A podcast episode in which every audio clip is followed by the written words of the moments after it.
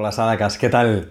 Voy a compartiros una sesión en directo que tuve con los alumnos del curso de yoga, el curso de yoga para gente normal, sabéis, ¿no? Ese curso de yoga donde tenemos práctica, teoría, módulos terapéuticos, sesiones en directo, sabéis, ¿no? Un podcast privado. Así que espero que os guste esta sesión y que disfrutéis de ella. Namaste. Fijaos que quería hablar de, mm, de los Yoga Sutras, ¿no? Los Yoga Sutras que son tan conocidos como desconocidos y, quería hablar un poquito de ellos.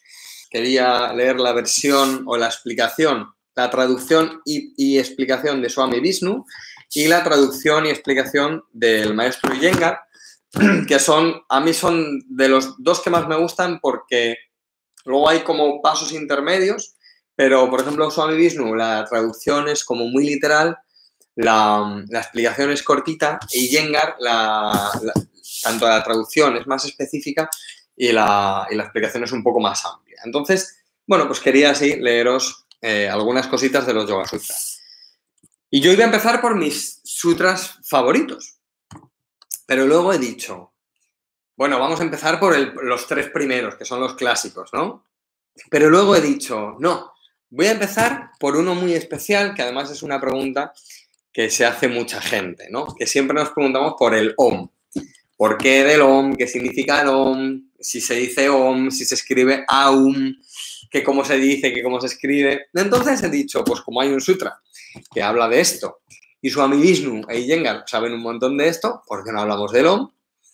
Eh, vemos lo que tienen que decir ellos y, dedicamos la quedada al OM, a la vibración, ¿vale? ¿Os parece bien? Eh, pues vamos a empezar Yoga Sutras, ¿vale? Vamos a hablar del OM, que es el sutra del capítulo 1, digamos, el sutra 27. Pero quiero explicar antes, como es del OM, ¿vale? Quiero dar una explicación de qué es un mantra o qué es el OM. Y claro, coges un libro de mantras o alguien te explica lo que son mantras y, eh, bueno, pues hay muchas explicaciones. Pero Swami Vishnu, Swami lo explica de una manera muy sencilla. Y es tan sencillo y tan potente que para qué le vamos a, para qué vamos a decir más. Vamos a hablar de los Yoga Sutras. El Sutra 1.27 habla del Om.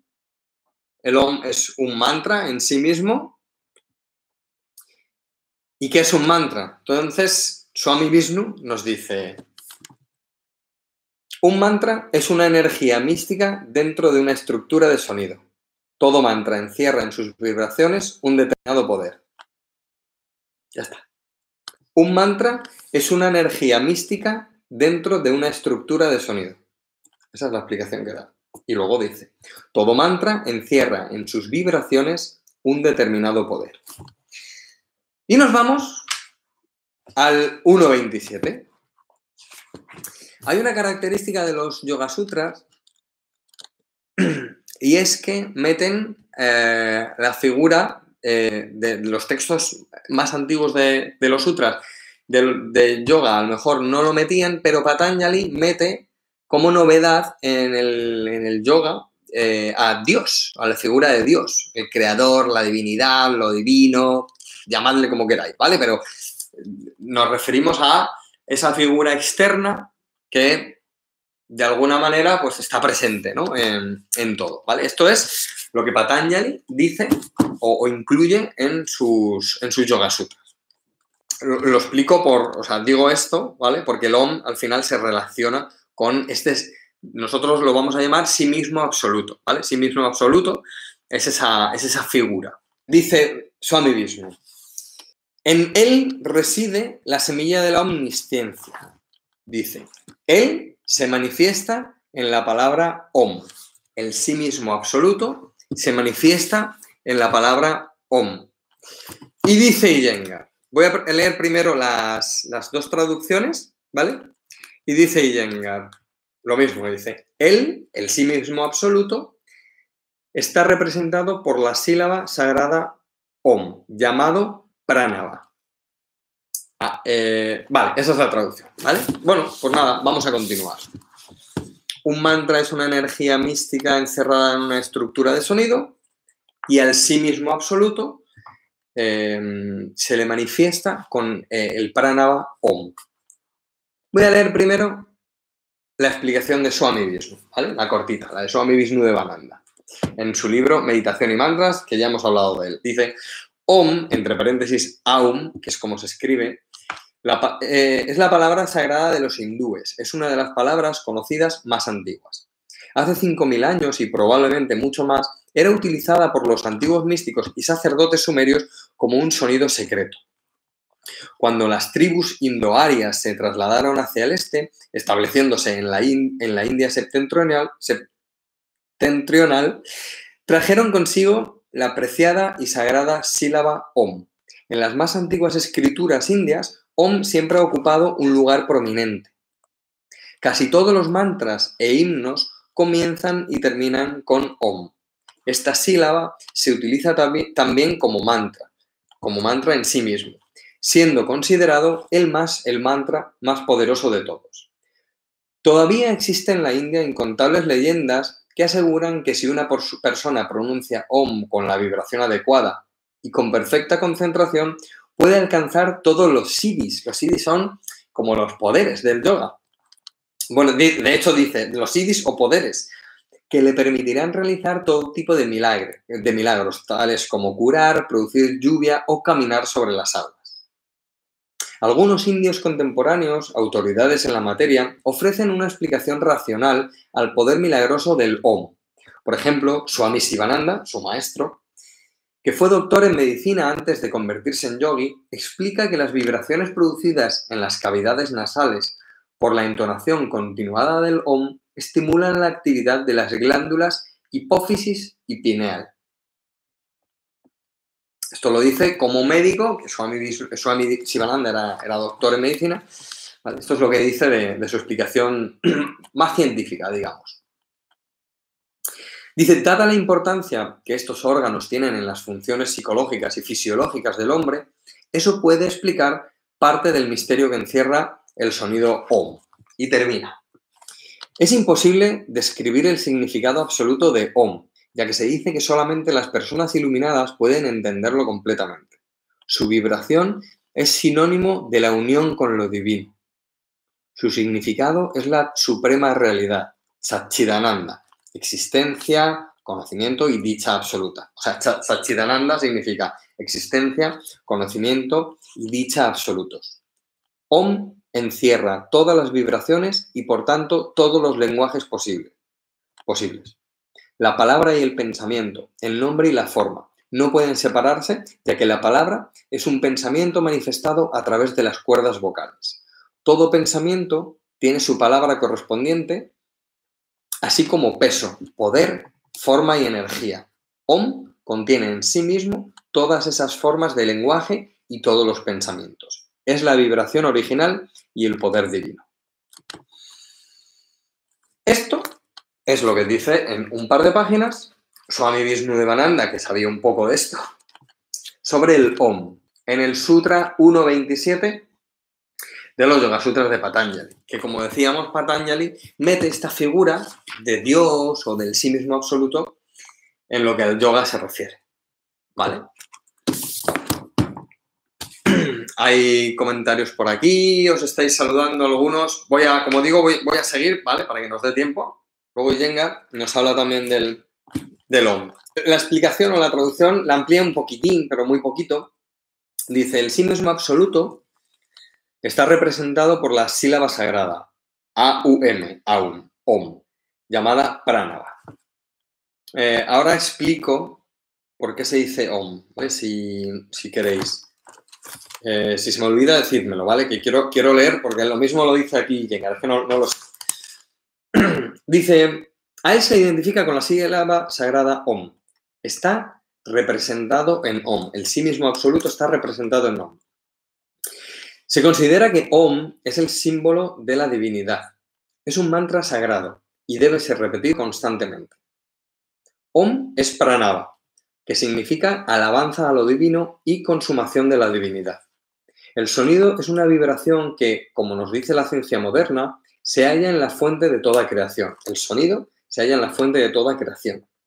Dios está más allá de la vibración, pero esta, al ser forma más sutil de su creación, es lo más cerca que, podamos, que podemos llegar a Él. en este mundo físico. Qué bonito, ¿no? Porque dice, el, sí mismo absoluto está más allá de la vibración. Pero esta vibración, al ser lo más, la más sutil forma de su creación, es lo más cerca que podamos, que podemos llegar a él en este mundo físico. Dice, así que la tomamos como su símbolo, el símbolo del sí mismo absoluto. Esta fuente y esencia impersonal de todo ser se llama eh, matriz dorada. También es conocida como Brahman, que está en cada corazón. Om es el arco y el sí mismo la flecha. Om es el arco. Y el sí mismo individual es la flecha para llegar al sí mismo absoluto.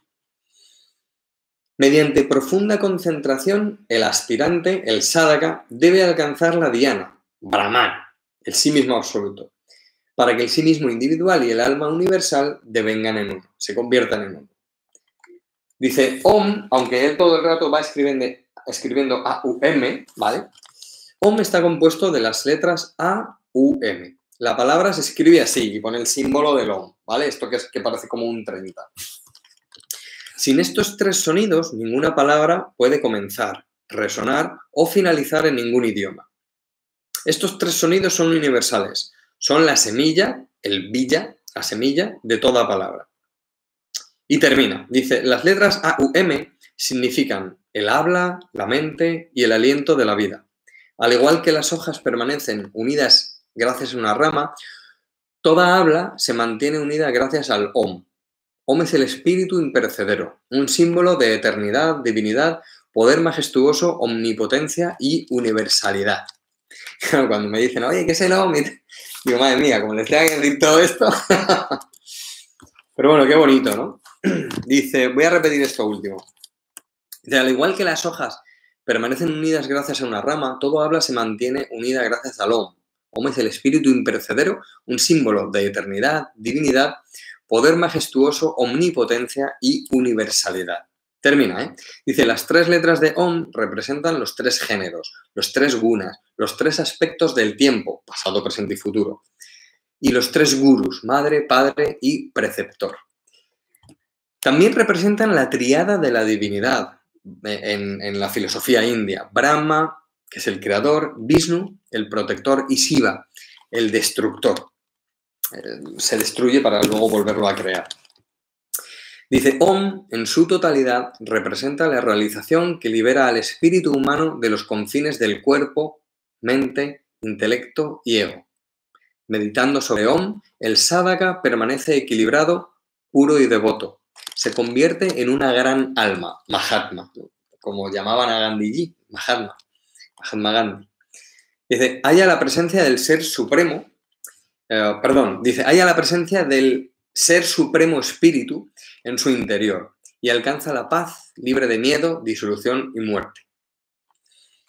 Y esto es lo que dice el maestro Iyengar del Om. Alguien creo que estaba preguntando por ahí. Estábamos leyendo el Sutra 1.27 con las traducciones y explicaciones de Swami Vishnu Devananda en su libro Meditación y Mantras. El otro día hablamos de este libro.